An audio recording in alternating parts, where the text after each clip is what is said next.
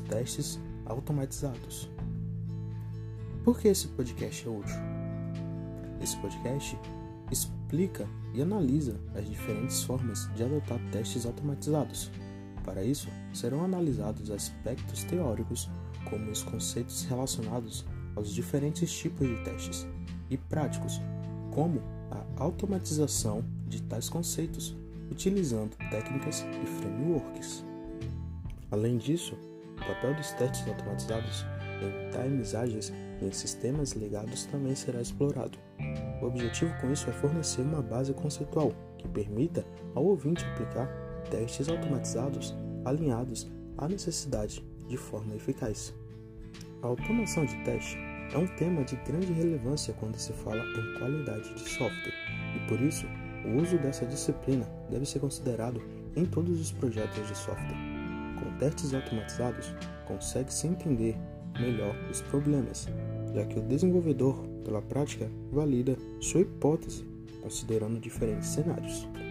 Além disso, reduz-se o estresse e aumenta-se a satisfação, pois com um bom conjunto, os sites de testes, bugs são detectados mais cedo no ciclo de desenvolvimento e menos problemas chegam ao cliente, diminuindo com isso o custo na criação de novos produtos, visto que o código com testes automatizados é construído com mais cuidado, o que sugere menos bugs e, consequentemente, menos gastos com manutenção. Consequentemente, reduz-se também o custo com evoluções no sistema, já que uma alteração que possa causar efeitos colaterais é rapidamente evidenciada pelos testes, permitindo identificar os pontos falhos de forma clara e objetiva, alcançando assim correções ágeis e entregas com menos erros. Constata-se, portanto, que a adoção de testes automatizados oferece ganhos em diversas etapas de construção de um sistema. Contudo, sua aplicação eficaz é uma atividade longe do trivial, não apenas pelo seu uso de ferramentas e frameworks, mas principalmente por causa do entendimento dos conceitos envolvidos. Sabe-se que existem diferentes tipos de testes automatizados, específicos para cada situação. Testes unitários para a unidade, teste de integração para testar componentes, teste de aceitação para testar funcionalidades. Mas, comumente, observa-se que a distinção nem sempre é considerada. O problema com isso é que um mau entendimento dos conceitos relacionados pode levar à lentidão desnecessária na execução dos testes, dificuldades na otimização do processo de integridade contínua, falhas na comunicação sobre os testes dentro do próprio time e entre outros.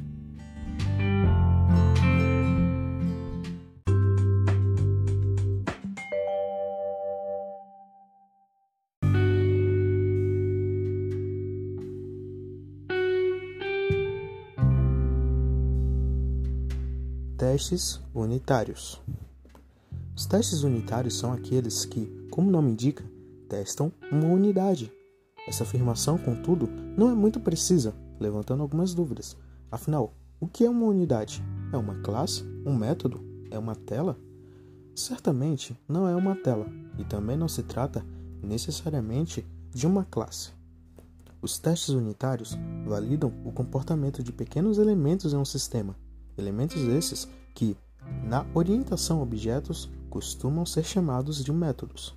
Assim sendo, o teste unitário é aquele que testa os métodos de uma classe de produção. Em suma, as principais vantagens dos testes unitários são ser simples de construir, rápidos de rodar, fáceis de executar via integração contínua, que permite que funcionem como testes de regressão apontando rapidamente problemas de efeitos colaterais por alterações indevidas e viabilizam a prática do TDD, o que possibilita um design claro e uma grande cobertura de testes.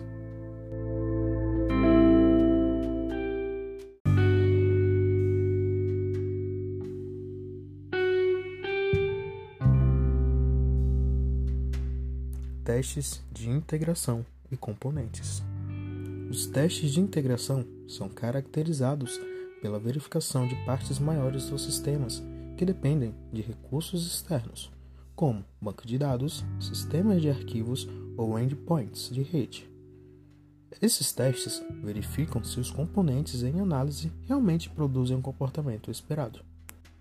Um teste de integração comum a muitas aplicações é aquela que valida as ações executadas contra um banco de dados, considerando que o acesso a recursos externos sempre demanda mais tempo do que o acesso direto à memória, por questões diversas como latência de rede, leitura de disco, dentre outras. É comum que os testes de integração demorem mais do que os testes unitários. Esse tipo de teste também é mais difícil e demorado de implementar. O principal motivo para isso está relacionado ao estado das dependências externas que deve ser preparado e garantido. Um teste, por definição, precisa ser independente e determinístico, ou seja, ao ser executado múltiplas vezes, deve apresentar o mesmo resultado.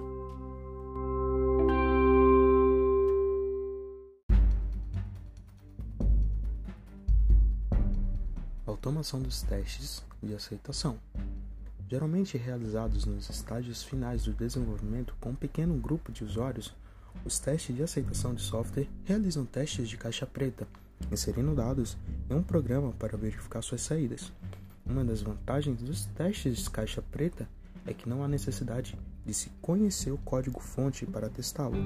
Ou seja, para se realizar esse tipo de teste, não é preciso entender como uma determinada operação é realizada, mas sim o que ela deve fazer. A diferença entre o teste de caixa preta, utilizado no teste de aceitação, e o de caixa branca é que nesse último é possível examinar o código-fonte em busca de pistas que podem ser úteis para o teste. Contudo, essa mesma liberdade proporcionada pelos testes de caixa branca pode se tornar um problema quando o examinador tenta manipular os testes para que eles façam sentido dentro das operações do código, mesmo que estejam erradas. O maior problema desses testes é realizá-los manualmente, pois demandam muito tempo e esforço, ainda mais levando-se em consideração o quão repetitivos são os cenários de testes. Uma solução encontrada é a de dividir os casos de testes mais importantes e, assim, reduzir a quantidade de testes que serão feitos. Contudo, isso acaba trazendo riscos visto que haverá, como consequência, uma menor cobertura.